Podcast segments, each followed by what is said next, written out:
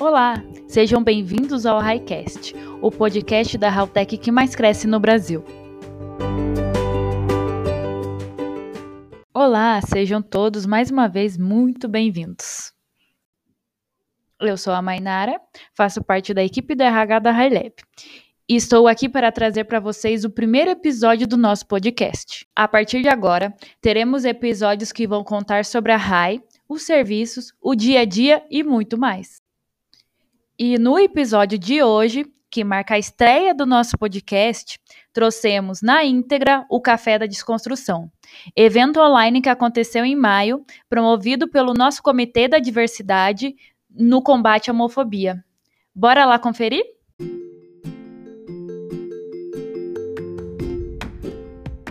Bom, pessoal, vou começar me apresentando. Para quem não me conhece, eu sou Ana Varessa, responsável pelo setor de novos negócios aqui da RAI e sou a mais nova membro do nosso comitê de diversidade. Esse café tem o um patrocínio, depois lá fora vai... Não, tô brincando, vai ter nada. Foi o um nome legal que, que, que a gente pensou.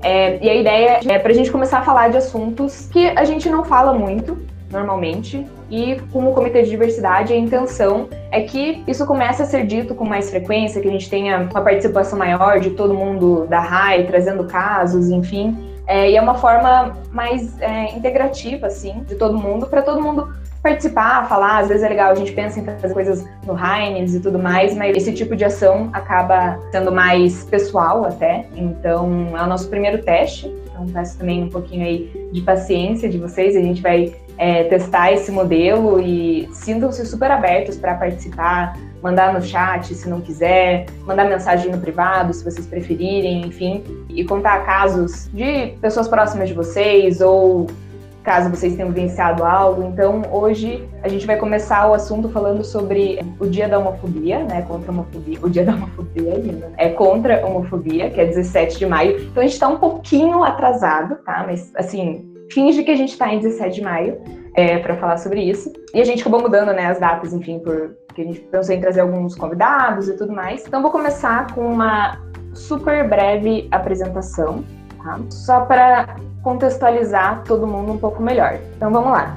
Primeiro, vamos começar falando sobre as, o alfabeto, que é a sigla né, da, da bandeira LGBTQIA+, que todo mundo fala, meu Deus, tanta letra que eu não sei o que é, realmente até eu, que sou da, da comunidade, muitas vezes me perco também. Então, é, foi muito legal esse exercício para parar realmente, pesquisar um pouco mais, me aprofundar um pouco mais nesses assuntos. Então, né, L, lésbica, gay, bissexual, transexual e travesti. E aqui, é, na parte de trans, é super importante falar que não necessariamente a pessoa precisa passar por uma cirurgia para né, ter essa, esse momento de identificação. Então, é bem, bem importante é, queer, que daí aqui entra pessoas que não seguem muito bem nenhum gênero nem outro, tem várias expressões, né? Não, não binário, enfim, então acabou se encaixando no que aí? Intersexual, que é a forma correta, né, de falar hemafrodita, que era o antigo, então para seres humanos a gente usa o intersexual assexual e o plus ali para a inclusão de outras orientações, identidades e expressões de gênero, tá? Aqui são algumas das bandeiras, né? Tem aquela bandeira do arco-íris, que é a mais famosa, que representa toda a, a comunidade, mas cada letra ali tem a sua bandeira também. Hoje eu dei uma pesquisada por cima, são mais de 26 bandeiras, então se for trazer tudo aqui, ia ser, dá para ser só um, um, uma conversa sobre as bandeiras, mas eu trouxe as mais é, comuns, né, que são mais usadas.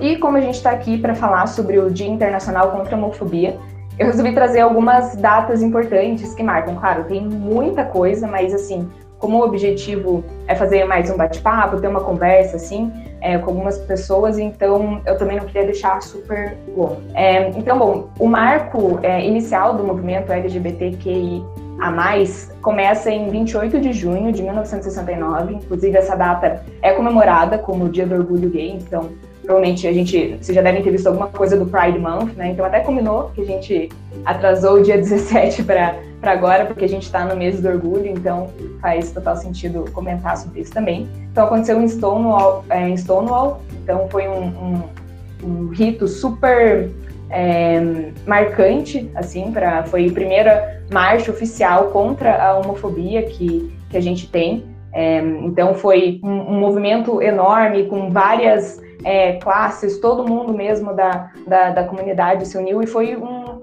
um marco que, que começou várias leis e várias é, questões sociais que não eram discutidas começaram a ser discutidas após essa marcha, né? Então até sugiro vocês darem uma, uma pesquisada melhor sobre, é bem legal, eu trouxe até essas são imagens desse, é, desse movimento que teve em 69.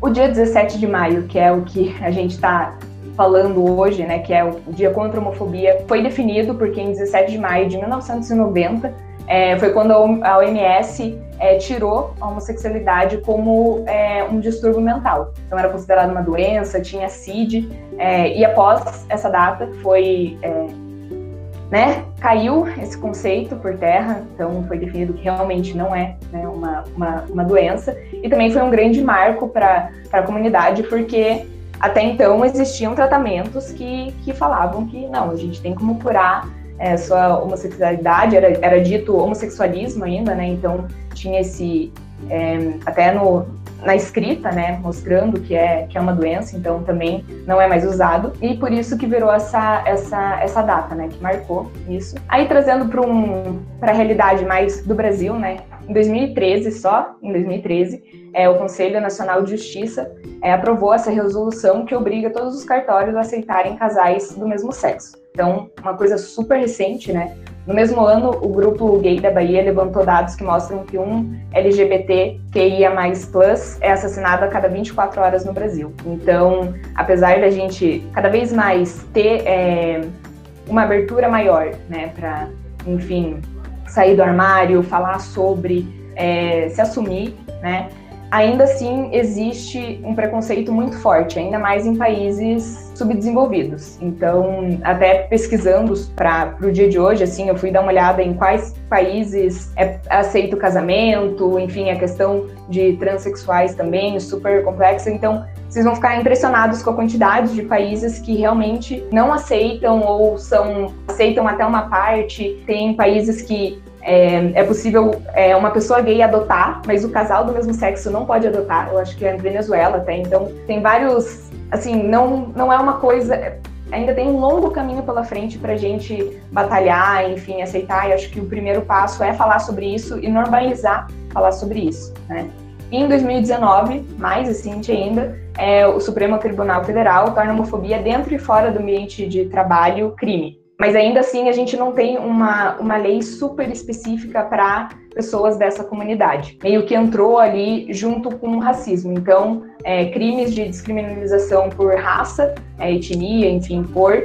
Meio que entrou ali junto com isso se você está discriminando alguém que é da, da, da comunidade mais enfim, entra como um crime de racismo. Então, ainda assim, a gente não tem uma, uma legislação nos protegendo tem alguns projetos de lei, algumas coisas que, que foram aprovadas, mas ainda nada super concreto, então mostra o caminho que a gente tem, tem a percorrer. Bom, de, da apresentação era isso.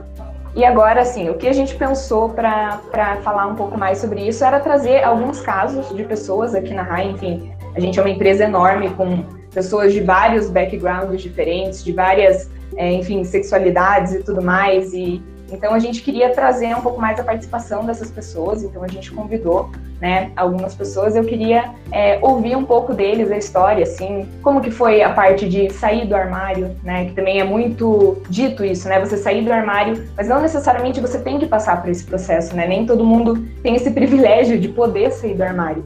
Então, é, é, todo um processo, né? Cada um tem a sua história e a sua perspectiva sobre as coisas, as suas particularidades, ainda mais com um assunto tão delicado quanto sexualidade, né? Que é um muito amplo. Então, eu queria ouvir um pouco dessas histórias em ambientes de trabalho também, trazendo para a nossa realidade e para tentar conscientizar um pouco uh, outras pessoas que talvez não, não se encaixem na, nessa comunidade, mas que é importante estar ciente das coisas que acontecem também. Queria ouvir o João Guilherme, de vendas, do time do, do Telzinho aí, que vai representar. O Teodoro ia, ia participar também, mas ele saiu de férias, então não conseguiu. Oi, João, gente. você está aí? Você está me ouvindo? Tô Tudo aqui, bom? Boa tarde. Se apresenta pra gente. Boa tarde. Então, eu sou o João, eu sou aqui de vendas, né? Sou SR. Deixa eu compartilhar um pouquinho da minha, da minha história com a minha sexualidade para vocês. Eu sou um homem bissexual e, inclusive, falar isso é difícil porque eu me relaciono com um homem e, em geral, eu me relaciono com homens, mas isso não quer dizer que eu não seja bi.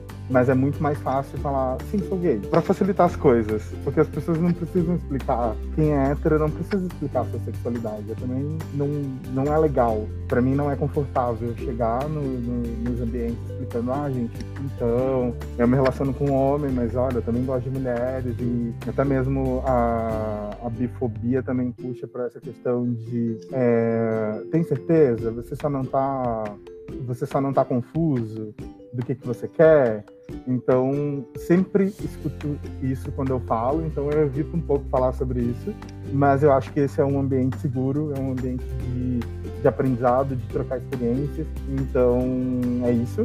Um, voltando um pouquinho na minha história, primeiro momento, assim, da, da minha infância, que eu lembro de pensar em que eu era diferente, foi vendo TV e por algum motivo tinha alguma, alguma coisa, alguma piada com, com um homossexual. Eu me identifiquei com aquilo de, de algum modo e fiquei envergonhado, porque a minha família estava rindo daquilo. E essa é a minha primeira lembrança. E a partir dali, nem foi uma questão de atração, mas foi uma questão de identificação. E a partir daquele momento, eu comecei a me sentir desconfortável com isso. E essa foi a minha história durante muitos anos. Aos 12 anos, 11, 12 anos, eu comecei a ir para igreja, eu ia numa igreja evangélica. Então, foi lá que eu aprendi a palavra gay, inclusive, porque uma das pessoas da igreja chegou em mim. Ah, então vamos conversar, vamos aqui fazer uma conversa para entender. Olha, então, uh, você tem um jeito afeminado, eu acho que você é gay, mas Jesus vai te curar. Foi isso que eu ouvi com 11 para 12 anos, sem saber, sem nunca ter beijado um homem na minha vida. Eu escutei de outra pessoa uh, e foi assim que eu aprendi. Por muito tempo, essa foi a minha luta dentro da igreja, porque eu adorava estar lá, porque era o lugar onde tinha relacionamento com os meus amigos. Foi lá que eu conheci um monte de gente que, inclusive, eu falo até hoje. Mas também era lá que eu tinha que me esconder. Na escola, tanto faz, eu escutava, mas lá doía muito ter que me esconder, porque eu não podia mostrar, porque isso era um demônio, porque isso era o mal, porque isso era errado, porque isso era uma maldição. E toda a minha adolescência foi marcada por esse processo. E aí, assim, gente, uh, eu sou do Maranhão. A gente também tem uma questão de homofobia, de preconceito muito forte nos estados do Nordeste. Então, eu não tinha como falar com a minha família, eu não queria falar com a minha família por conta da igreja, e ao mesmo tempo eu tinha aquilo ali. E a adolescência foi chegando. Eu fui começando a olhar diferente para outras pessoas e eu não podia demonstrar isso de modo nenhum. Por volta dos 16, 17, eu saí da igreja, indas e vindas, assim, durante a adolescência inteira, até uns 20 anos mais ou menos. Mas foi o primeiro momento que eu fiquei com, com um cara. E foi maravilhoso, foi ótimo. É... foi, tipo. Como é que eu posso dizer? É... Foi a realização de um desejo depois de muito tempo sofrendo com isso. E ao mesmo tempo que foi ótimo, foi muito pesado, porque na minha cabeça eu estava cometendo um pecado muito grande, tinha que resolver isso, mas aí eu não queria voltar para a igreja por conta disso. Então, minha adolescência toda foi marcada por esse movimento de, poxa, eu quero ficar com, com homens, mas eu não posso ficar com homens porque isso não é de Deus. Ok. Uh, aos 19 anos eu mudei para Curitiba eu, sem contar pra minha família, tá, gente? Vim morar com uma tia, que era testemunha de Jeová. Então foi mais louco ainda, porque. eu aí mesmo não podia falar e eu ainda tava dependendo dela porque eu morava na casa dela e trabalhava com ela. Então foram dois anos assim, sem me relacionar com ninguém, sem contar nada para ninguém, indo na igreja e tudo mais. Mas óbvio, com 19, 20 anos eu já, já, tinha outra percepção. E ao entrar na faculdade, ali com 20, eu fui começar a ler sobre isso, entender um pouco mais sobre isso, mas ainda era muito pesado para mim. E eu saí da casa da minha tia, eu moro sozinho, sei lá, desde 2013. Uh, ah, na fac a faculdade foi maravilhosa, né? Eu tive várias experiências, mas assim, eu criei uma caixinha que era Curitiba, onde eu não morava mais com a minha tia, eu me sustentava, eu trabalhava, e a minha família estava em outra caixinha lá no Maranhão. E eu não misturava, misturava as duas coisas. Eram duas caixas separadas. Então, durante todo esse tempo, ah, na verdade, até pouco tempo atrás, ah, a minha sexualidade para a minha família ficou guardada numa caixa. Ok, terminei a faculdade. Uh, três anos atrás, a minha irmã veio me visitar e eu tinha começado a namorar um rapaz muito legal chamado Matheus, que hoje é o meu namorado. Eu já tava com aquela ansiedade de eu preciso contar, afinal de contas eu tenho 28 anos, vou fazer 29, e sei lá, com 25 eu não tinha contado ainda para ninguém da minha família sobre a minha sexualidade. Óbvio, com, com todo mundo sabendo, mas sem contar. E a minha irmã veio pra cá e ela falou: Ah, eu queria conhecer os seus amigos. Eu queria. A gente saiu bastante, mas eu queria conhecer os seus amigos. E demorei um tempo, falei: Tá, vou pensar. E fiquei tipo: Ai, eu quero. Não quero apresentar os meus amigos, eu quero apresentar o meu namorado. Falei isso pra minha irmã, depois de um tempo, a gente saiu, jantou junto, foi, foi maravilhoso, porque ela foi super receptiva e ela também tinha sido da igreja por muito tempo. Eu já tinha ouvido ela falando, sabe aquela frase tipo, ai, na rua tudo bem, mas na minha família. Então eu, eu guardei essas coisinhas. Eu ouvi uh, do meu pai quando na minha, na minha infância que eu, eu tava pegando um copo com o dedinho levantado e isso não era coisa de homem. Eu, eu lembro disso então tenho frases de todo mundo da minha família que eu ouvi durante a minha infância e adolescência, recriminando coisas que eu estava fazendo ou coisas que eu poderia estar fazendo. E foi isso me travava muito, para além da questão da religião. Eu tinha deixado a religião de lado, mas poxa, não tem mais a religião, mas eu já ouvi ela falando tal coisa.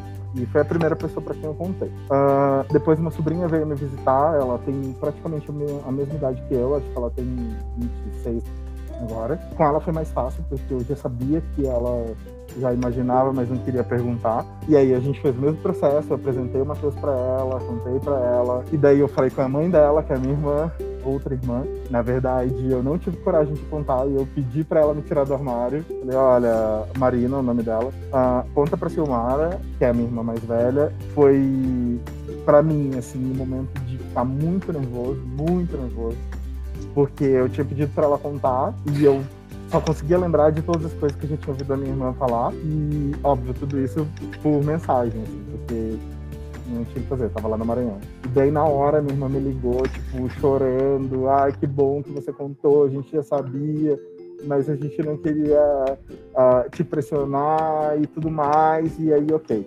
E aí, depois desse processo todo com uma boa parte da minha família, ainda levou mais um ano, sei lá, no começo desse ano, eu consegui contar para minha mãe, que inclusive aceitou muito melhor do que eu imaginava, mas quando eu falei que tinha um relacionamento com uma pessoa, ela travou. E aí é uma coisa que a gente está caminhando.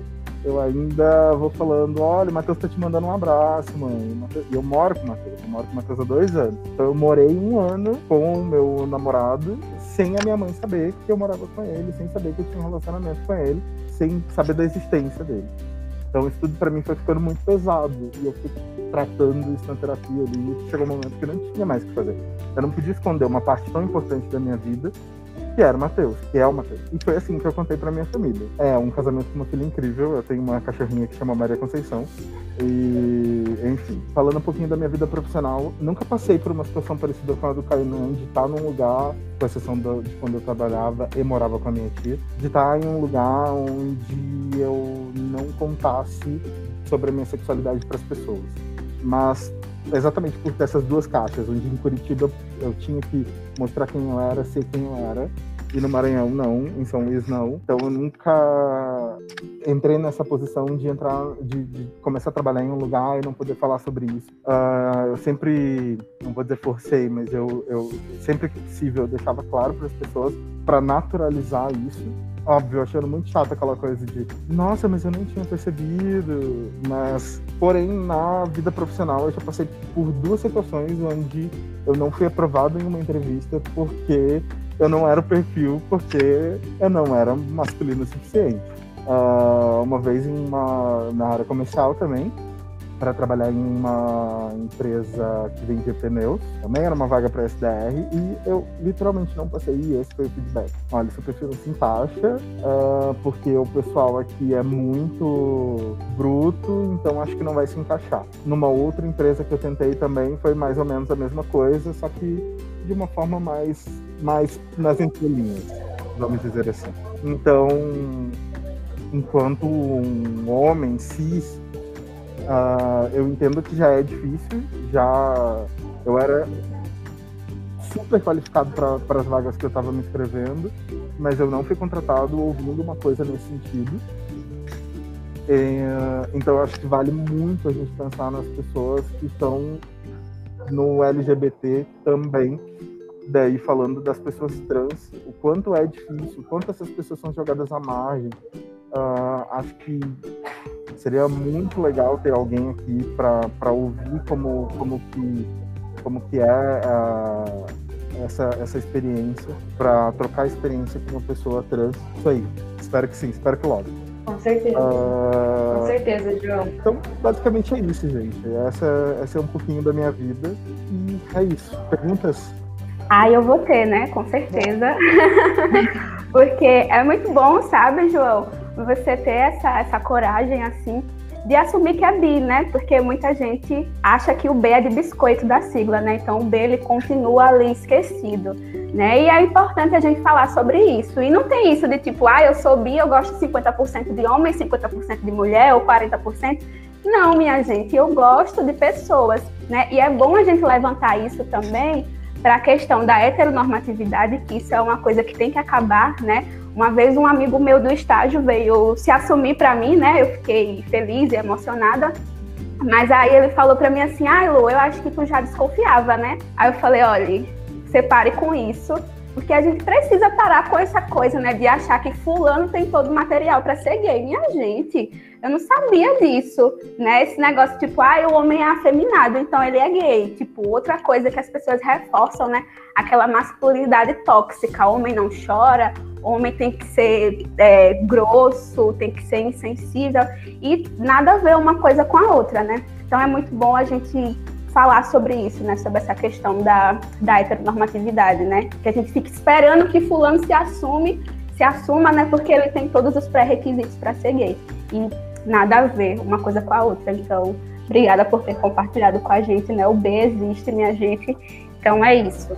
Exato. E ainda mais é, por ser um homem bi, né? Porque tem muitos, por conta da masculinidade tóxica, é muito mais aceito uma mulher bi do que um homem bi, porque ah, não, você pega homem, como assim? Então, tem isso da, uhum. da masculinidade tóxica e de como homens que se, relacionam, que se relacionam com homens são menos homens do que homens que se relacionam com mulheres. Com mulher. Então... É, e uma coisa ruim também, assim, né? Às vezes a pessoa acaba cobrando a carteirinha do bi né? Porque às vezes o homem, ele é gay em sua essência, mas ele tem tanto preconceito enraizado que ele fala que é bi, porque aí ele é 50%, né? Então, infelizmente, hoje em dia, a carteirinha de bi está sendo cobrada porque as pessoas usam isso para ser cult, né? Para ser mais descolado e ver que não tem nada a ver uma coisa com a outra. Então, às vezes, as pessoas assumem que são bi para ter um relacionamento com a mulher, né? Só para mostrar para a sociedade que, enfim. Então, a gente quebrar isso também, né? Como o João falou, eu sou bi, mas estou em um relacionamento com um homem. E isso não faz dele menos bi ou menos homem, né? A mesma coisa a mulher quando ela diz que é bi, porque sofre muito preconceito do L, né, da parte lésbica, porque acha que ela vai trazer doença se relacionando com o homem e todo esse processo, né? Então é a gente pensar que é isso, podemos ser quem a gente Exato. quiser. Ninguém tem Exato. nada a ver com isso. Gente, eu sei que tem algumas mãozinhas levantadas aí. Vamos guardar para os últimos minutos, porque tem um último convidado para a gente encerrar. É, e daí a gente pode, quem quiser ficar aí conversar mais um pouco, eu acho super legal, porque esses momentos são super importantes de debate, enfim, de a gente conversar sobre isso. É, então, a pessoa que eu queria chamar é o José, que é o nosso diretor. Então, falar um pouco sobre a experiência dele também. É, José, tudo bom? Tudo bem, tudo ótimo. Saiu o café de desconstrução, aleluia. Quase não consegui participar, Amém. mas estou aqui. É, pessoal, eu fiquei muito, né, é muito legal a gente ter esse espaço, né, para compartilhar isso. Acho que na correria, no crescimento que a gente tem aqui, a gente tem e com a pandemia, esse negócio de rodízio de home office, de estar em múltiplos prédios, esperar logo esse negócio. É, mas mesmo quem está em campo, né, Luísa, está mais longe, é, a gente não tem essa chance de a gente conhecer melhor, né? E contar um pouco a história é, sobre a gente. É, eu queria só, antes de contar parte da minha história, né? A gente não tem tanto tempo assim, mas é, vou tentar ser breve e contar os, os, principais pontos. Mas eu acho que assim, o, o acho que uma coisa que assim, terapia, né? Acho que eu reforço isso. Acho que isso não é só porque a gente é LGBTQIA+, né? Enfim, acho que todo mundo precisa. A gente está falando aqui dos problemas das pessoas de sair do armário, né? Na, da, da sociedade como LGBTQIA+, mas a gente sabe que a sociedade tem muitos outros problemas também, né? Acho que aqui o Café da Desconstrução, e hoje o tema é esse, né? Mas é, enfim, a terapia ela pode ajudar todos nós, né? Todos nós temos problemas enraizados da sociedade, seja o racismo, seja a masculinidade tóxica, seja a, é, o auto, como que chama isso? Você se destrói você mesmo sem querer, você se acredita que está tudo muito certo, então você acredita que vai dar errado, e você começa a acreditar que vai dar errado. Autossabotagem, né? Se autossabotar, que acontece muito com mulheres, inclusive, né? Enfim, é, eu não sou mulher, mas tenho lido um pouco sobre esse assunto. Então, assim, é, é eu queria ressaltar que a terapia ela é fundamental, né? E ela não tem um bom momento para ser começada. Né? Nunca tem um bom momento. E foi fundamental para mim também na hora de sair do armário. E até hoje eu faço terapia, porque, assim, não, é uma coisa, ah, fiz três sessões, está resolvido. É, é uma coisa que a gente cai no mesmo buraco algumas vezes poder dividir, mas acho que só o fato disso aqui estar tá acontecendo também é muito legal. Acho que é um espaço para a gente poder falar sobre isso. Eu vou tentar não me alongar, né? enfim, eu já contei essa história uma vez é, para os líderes da RAI, então vou tentar agregar algumas coisas novas aí, mas e, e, tentar focar um pouco mais na parte de ambiente de trabalho. Enfim, acho que é um pouco o meu papel aqui também é, de trazer isso. Mas é, para poder falar dessa história, eu preciso contar um pouco sobre a minha família. Né? Eu sou do Panamá, sou panamenho, minha mãe é panamenha, meu pai é panamenho, sou brasileiro. É, então é engraçado até também porque, enfim, eu já chego nessa parte da visão sobre o Brasil e depois morar aqui no Brasil e o Brasil de hoje, enfim, né? acho que tem toda uma história ali. Mas assim, Panamá é um país na América Central, que era parte da Colômbia, é, enfim, não vou entrar tanto na história. Acabei de ler a história do canal do Panamá e como o Panamá virou país, então estou cheio de histórias sobre isso e como isso se conecta à minha história, mas é importante lembrar que Panamá é um país, é, como os outros países da América Latina, diferentes do Brasil, acho que tem muita similitude, mas é um país que ainda é muito conservador. Então, recentemente, inclusive, teve uma campanha pela legalização do, do matrimônio homoafetivo, né? E é, foi retirada essa campanha da rua, porque né, imagina o que, que as igrejas vão falar. É um país muito religioso. E eu não estou dizendo aqui, não estou querendo colocar aqui todas as religiões, que todo, as igrejas são todas más, né? Acho que é, eu já vivi o suficiente para conhecer pessoas religiosas, pessoas que vão para a igreja que né, acreditam que o amor é para todo mundo, que enfim, né? então também várias ressalvas. É, mas é importante falar isso porque é, eu sou o mais novo de três, tenho duas irmãs mais velhas, então eu sou o menino que carrega o sobrenome, né? Enfim, é, da, da família tem isso no Panamá eu sou o único engenheiro, né? E meu pai é engenheiro, então tinha uma expectativa em torno do, do que ia ser minha vida.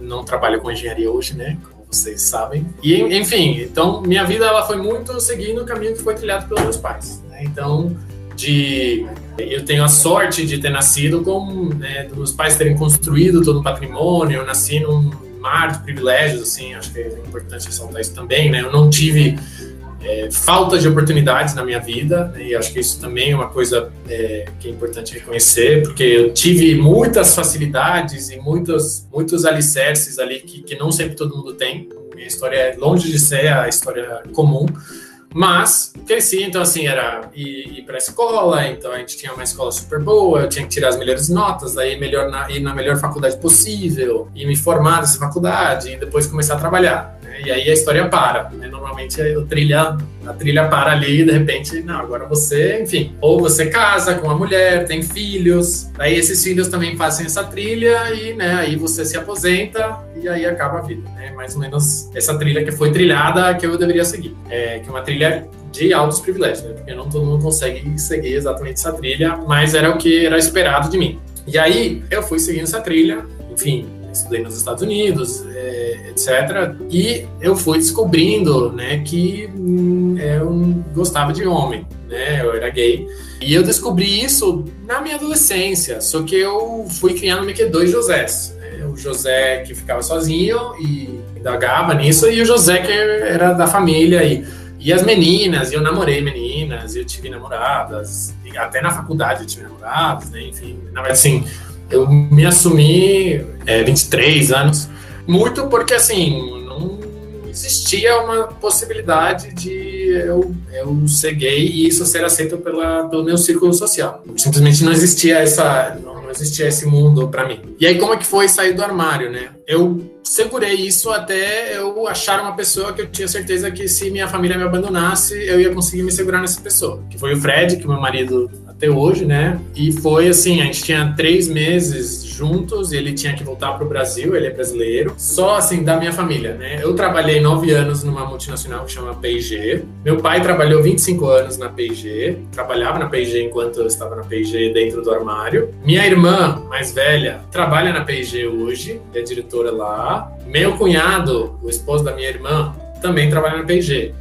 E todos é, enfim, minha irmã, meu cunhado e eu trabalhamos no mesmo escritório no Panamá, que é onde eu conheci o Fred, que também trabalhava na P&G. E meu pai ainda trabalhava na P&G nos Estados Unidos, né? Mas muito olhando para a América Latina. Então, e aí, o que acontece? Eu mudei para o Panamá, que era o sonho da minha vida, era morar no Panamá, porque da minha infância não consegui morar no Panamá, basicamente. E comecei a morar sozinho e ter meu dinheiro, né? É, e eu comecei a descobrir, né, que né, solteiro no Panamá, que é gay também. E, e aí, assim, só que Panamá é um ovo, né? O, tamanho, o país é do tamanho de Curitiba e a cidade capital tem um milhão e meio de habitantes. E as baladas não são muitas, né? Então, assim, eu encontrava a galera do trabalho nas baladas, né? E não tô falando de balada gay, não, balada normal, né? Balada é, onde vai, onde não é. Enfim, não, eu não tinha condições de ir uma balada gay naquele momento, não ia ser me expor, eu não, é, se eu estava lá é porque era gay, né? Era tipo, não, não tô, com não tô acompanhando ninguém, enfim, não existia essa, essa, na minha cabeça não existia esse cenário. Ah, pessoas héteros vão em balada gay, né? É, sim, mas na, na, minha cabeça não, não aconteceu.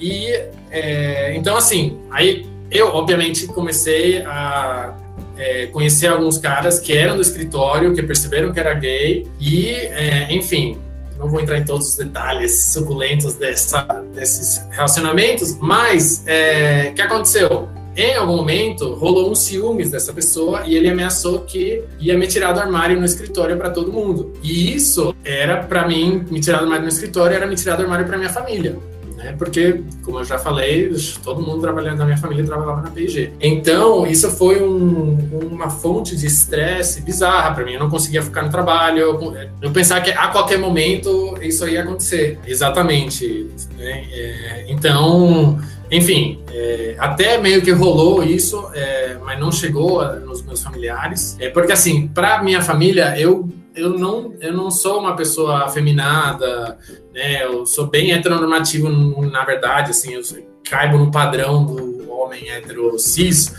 É, jogo futebol, assisto futebol, né? Enfim, às vezes alguns desses interesses que eu formei a, a, a, ao longo do tempo talvez tenha a ver com isso também. Era uma coisa que eu conseguia me relacionar com meu pai, com isso, né? Enfim, e aí, é, quando encontrei o Fred, eu falei, bom, agora é o momento de voltar para a família, porque eles falam, não, então vai para a rua, tenho o Fred. E eu queria, na verdade, mais do que isso, eu queria poder contar num tom positivo, porque eu sabia que eles não iam receber bem. Então eu queria falar, meu, eu tô apaixonado, tô muito feliz e eu quero que vocês compartilhem essa felicidade que eu tenho. Aí eu não vou contar todos os detalhes aqui, mas eu saí para minha família do armário, porque o Fred também não tinha saído do armário da família, pra família dele. Claro que ele morava no Panamá, a família estava aqui no Brasil. O Fred tem uma tia que é lésbica, que, né, enfim, facilitou muito a vida pra gente. Mas, é, enfim, eu morria de pavor da rejeição do meu pai. E, enfim, aí é, eu bolei uma forma de que eu conseguiria contar para ele sem ver a reação, que é o que? E-mail. Né? Eu saí do armário via e-mail para minha família. Né? Então, assim, quem saiu do armário do carro, no carro, tá super melhor né? do que o meu caso. Né?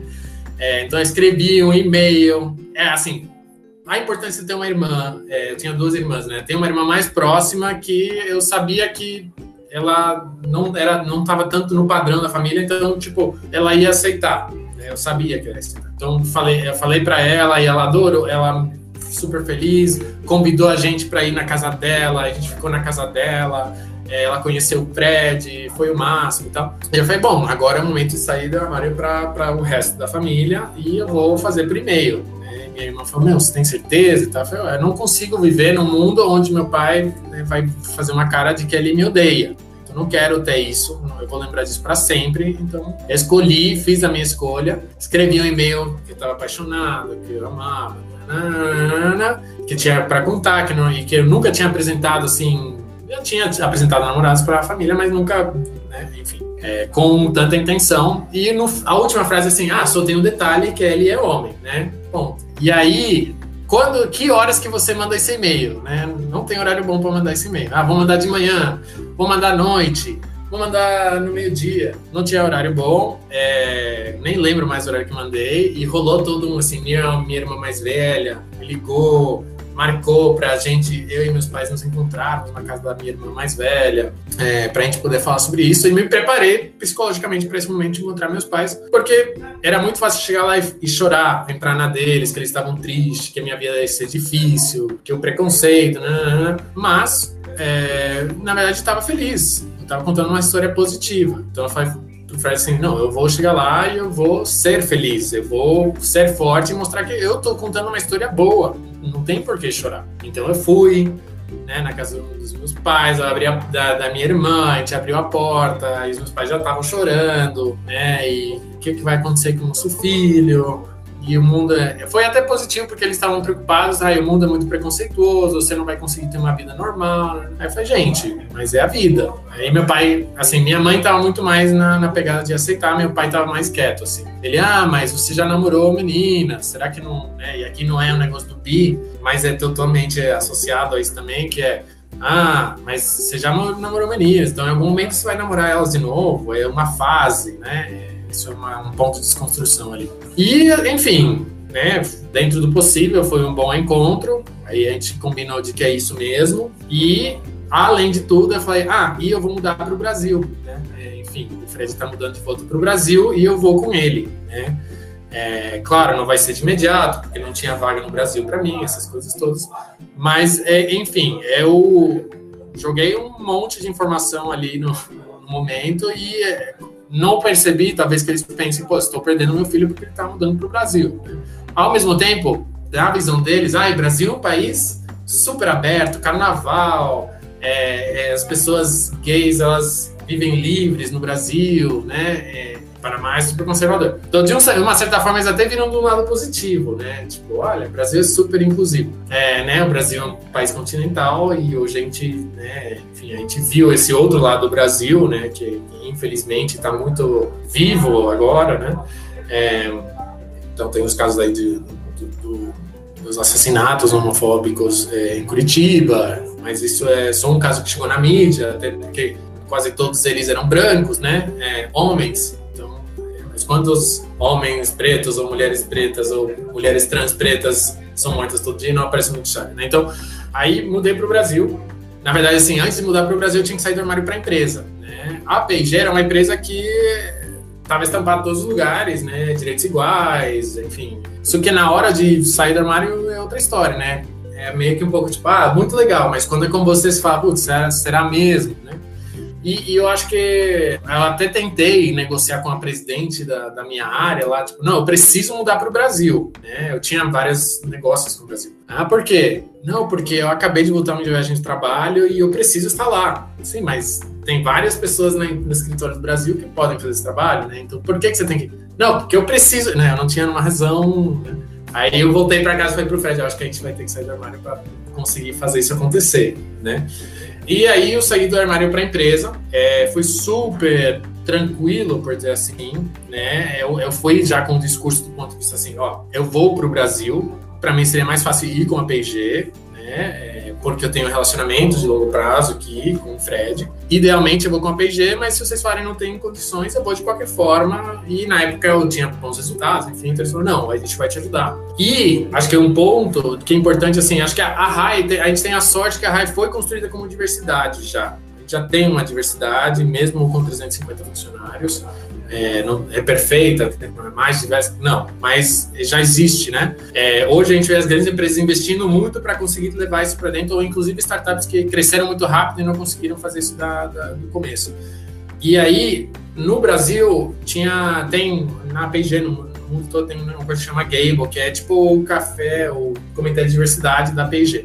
E foi fundamental para conseguir uma vaga para mim aqui no Brasil, para me tratarem como se eu fosse né, uma mulher casada com Fred ou um homem que estava, né, é, enfim, casamento tradicional. E é, então essa no trabalho, na verdade, foi sempre positivo. Acho que eu, eu, depois que eu decidi sair do armário para minha família, para a empresa, é, acho que no ambiente de trabalho eu sempre fui bem aceito, né, é, respeitado. E acho que quando eu vim para a RAI, né, quando eu fiz entrevista para vir para a RAI, essa foi uma das primeiras coisas que eu falei, né, e isso nunca me trataram diferente por causa disso. E, e, olha que os nossos fundadores, né, eles são homens heterocis daqui de Curitiba, que estudaram na PUC, que é uma universidade excelente, mas que tem uma, uma parte religiosa. E eles, na verdade, assim, desde sempre, humanos são humanos, assim. Então, isso foi uma coisa que me convenceu muito para vir. Né?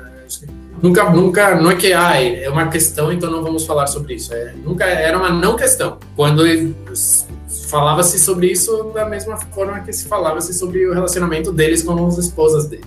Então, é, acho que isso foi uma coisa que me deu muita segurança. Enfim, é, aí agora olhar aqui, ver, né, a gente já tem 114 pessoas aqui no Café de Construção, a gente conseguir ter esse comitê de diversidade, a gente poder falar disso de uma forma aberta, é uma coisa que a gente precisa preservar e cultivar.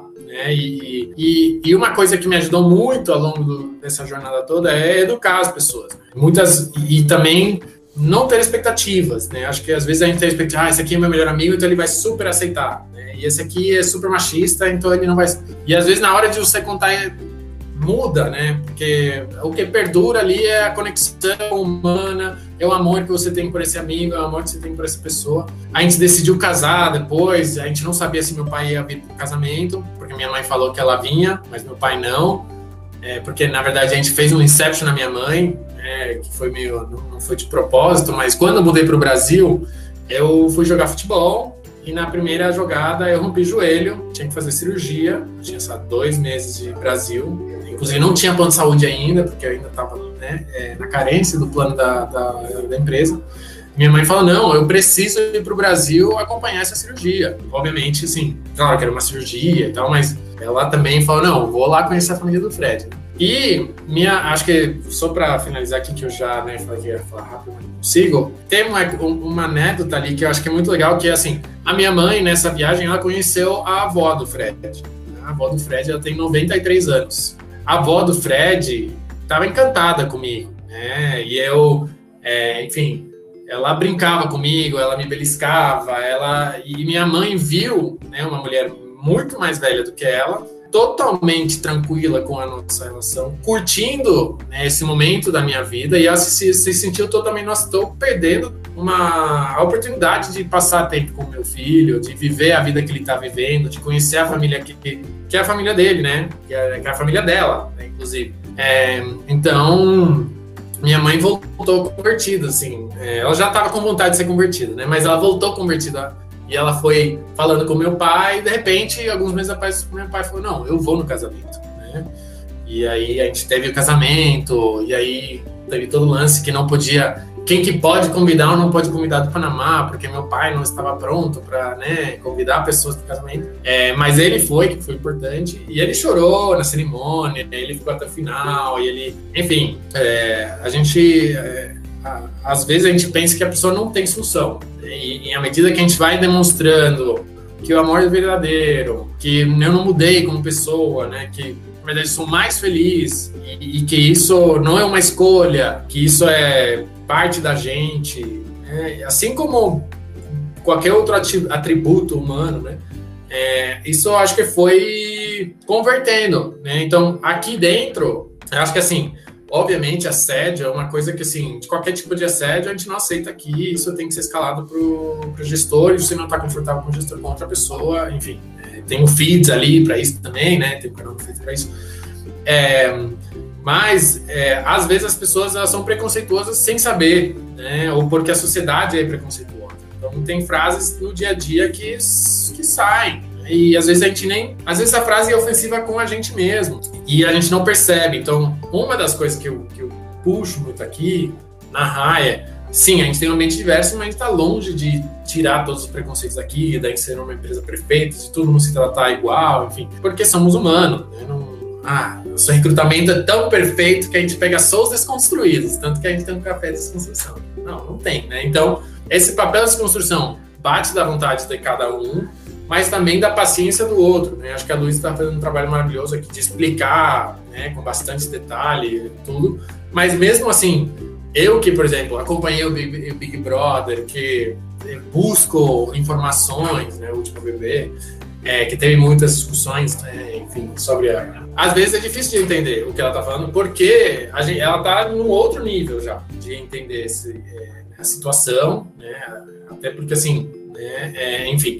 Então, o, para finalizar, acho que, assim, você vê uma frase preconceituosa, é claro que você tem que pontuar, idealmente no momento, mas tenha paciência de explicar. E às vezes a pessoa não vai entender naquele momento.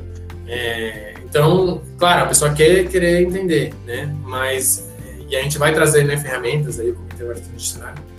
Mas enfim, desculpem ter que sair assim rapidíssimo, mas está pegando fogo ali. Eu preciso sair. Muito obrigado pelo tempo e acho que assim a mensagem é essa, né? Enfim, não todas as jornadas são iguais. Todos vivemos situações difíceis e a gente precisa aqui é, criar uma rede de apoio para trazer mais pessoas junto, né? para todo mundo entender é, as dificuldades disso e educar um ao outro. É, inclusive, os mais desconstruídos precisam de desconstrução. Então, é, eu acho que isso é um trabalho constante ao longo da nossa vida e ninguém é perfeito, ninguém, né? Então eu vi ali muito Luísa perfeita. Isso também coloca uma expectativa em cima da Luísa. A Luísa não é perfeita. Não me coloquem expectativas, minha é, pelo amor de Deus. Mas enfim, é a mesma coisa. Acho que é, enfim, é, é isso, tá, gente? Então, muito obrigado. Uh, fiquei muito feliz que isso aconteceu. Preciso ir, senão o Marcos vai abrir aqui e vou, vou, vou, tomar na cabeça, tá bom? Um abraço, gente. Um beijo. Obrigado. Tchau, José. Muito obrigada. Tchau, tchau. Deixa aí vocês com boas mãos. Gente, acho que é isso. Não tem jeito melhor de, de finalizar. A gente acabou se estendendo um pouco mais até é, peço desculpas, para fazer a gente tenta fazer uma coisa mais, mais curta, mas eu acho que é, foi super importante, foi super válido. Muito obrigada a todo mundo que compartilhou. É uma coisa muito difícil. Enfim, qualquer dúvida, sugestão que vocês tenham, essa foi a nossa primeira tentativa. Então, é, se vocês têm ideias de formatos, tudo isso, a gente está super aberto. Provavelmente vai ir feeds para vocês. Então é isso, gente. Muito obrigada. Mil beijos em nome do Comitê de Diversidade. A gente agradece a presença de todos. Bom, esse foi o nosso episódio de hoje. Obrigada para quem ouviu até aqui. Se você quiser saber mais sobre a nossa cultura e o dia a dia da HiLab, siga nossa página no LinkedIn. E no Instagram, siga as nossas páginas arroba faz um e arroba Até a próxima!